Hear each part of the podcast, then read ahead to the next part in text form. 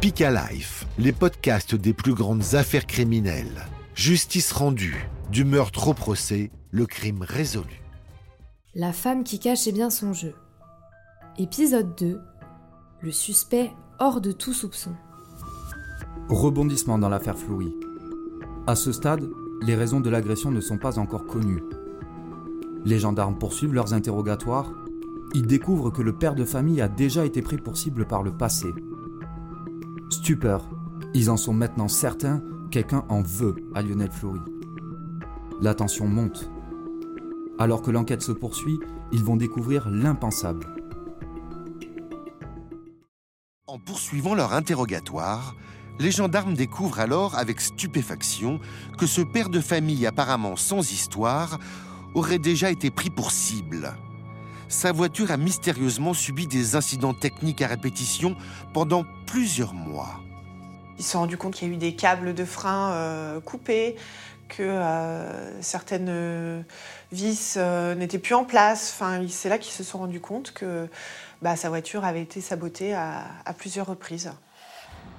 À l'époque, Lionel Fleury n'imagine pas un instant que quelqu'un en veuille à sa vie. Alors, il se contente de porter plainte pour dégradation. Ma conjointe et moi-même, on s'était dit, bon, voilà, c'est peut-être un rongeur, voilà, on avait fait réparer, mais ça arrivait encore une deuxième fois. Est venue une crevaison un matin, des goujons de roue desserrés.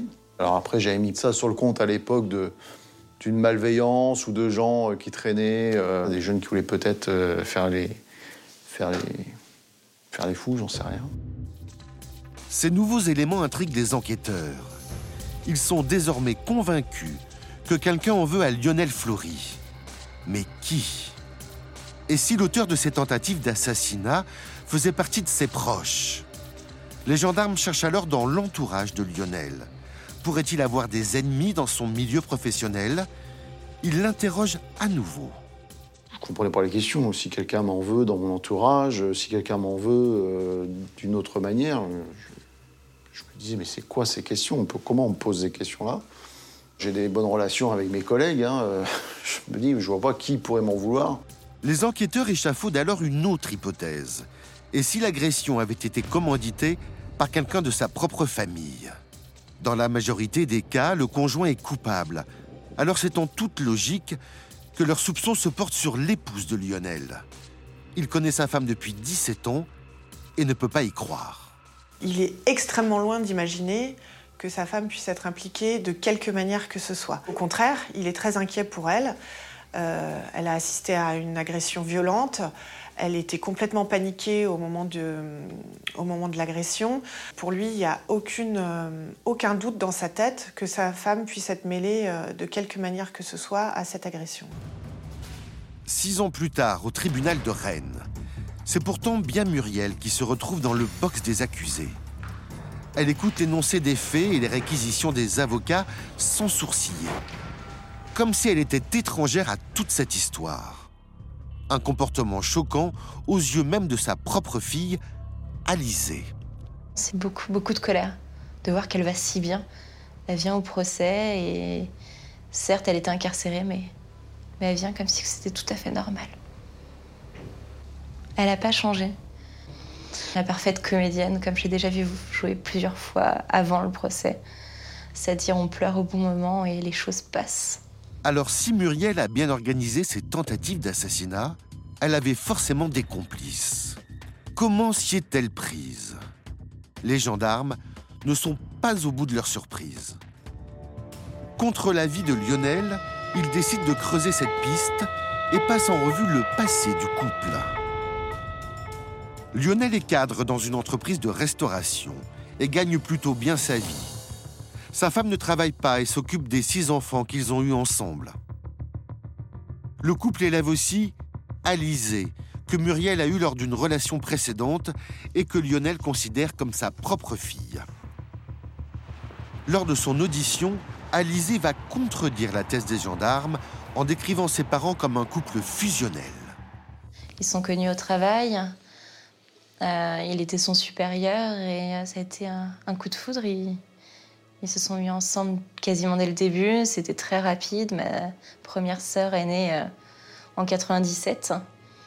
Donc très très peu de temps après tout ça, et c'était un couple très très soudé.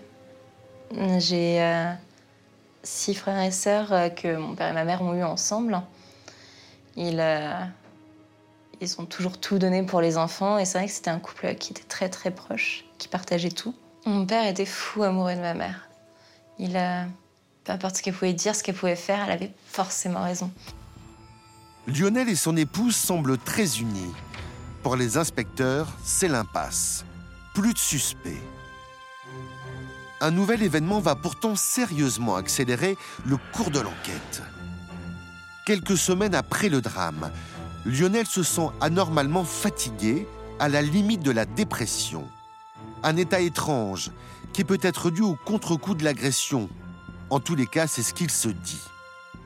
Je suis dans un état euh, extrême, mais qui arrive très très rapidement. Physiquement, psychologiquement. Je, me souviens euh, d'aller euh, d'aller aux, toilettes à quatre pattes, d'arriver trop tard, de manger avec mes mains, de, de, ne plus savoir qui j'étais, ce que je faisais. J'étais complètement paumé. Lionel est alors hospitalisé dans un établissement psychiatrique à sa propre demande. Il va y rester trois semaines les médecins effectuent alors des analyses toxicologiques. Et là, contre toute attente, ils découvrent dans le sang de Lionel un taux de benzodiazépine 16 fois supérieur à la normale. Un anxiolytique très puissant, extrêmement toxique. L'homme a été drogué à son insu. Et là, ça m'a encore ouvert plus les yeux sans me dire, bah il y a quelqu'un qui m'a empoisonné. Mon frère était là, il me dit, mais attends, Lionel, t'as fait le rapprochement là? Et je dis, ouais, tu crois que c'était dans mon eau ou dans le thé que je pouvais? Bah, il me dit, pose-toi la bonne question.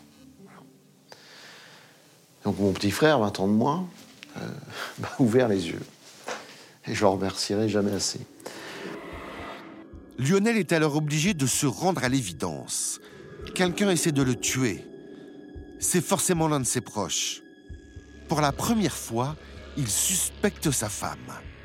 Il décide alors de se séparer d'elle et à peine sorti de l'hôpital, il s'installe chez son père, Jean-Pierre Fleury. Il demande alors à être entendu par les gendarmes et cette fois, c'est bien son épouse qui est mise en cause. Je pense que la chute a été bien brutale pour lui. Il s'est retrouvé avec une image d'épouse modèle et parfaite à, à celui d'une menteuse manipulatrice qui avait essayé de le tuer. Pour les enquêteurs, cet empoisonnement change tout. La mère de famille, insoupçonnable jusqu'ici, est désormais la principale suspecte. Mais il leur faut des preuves. A-t-elle réellement tenté de supprimer son mari? Mais alors comment? Puisqu'elle était témoin de l'agression, elle ne peut pas avoir poignardé son conjoint. Alors avait-elle un complice pour jouer le rôle du rôdeur? Aurait-elle mis en scène cet incroyable guet-apens? Le père de Lionel Fleury, Jean-Pierre, décide alors de mener sa propre enquête. Et en fouillant sur Internet, il découvre l'impensable. Des photos de Muriel en compagnie d'un homme âgé d'une cinquantaine d'années.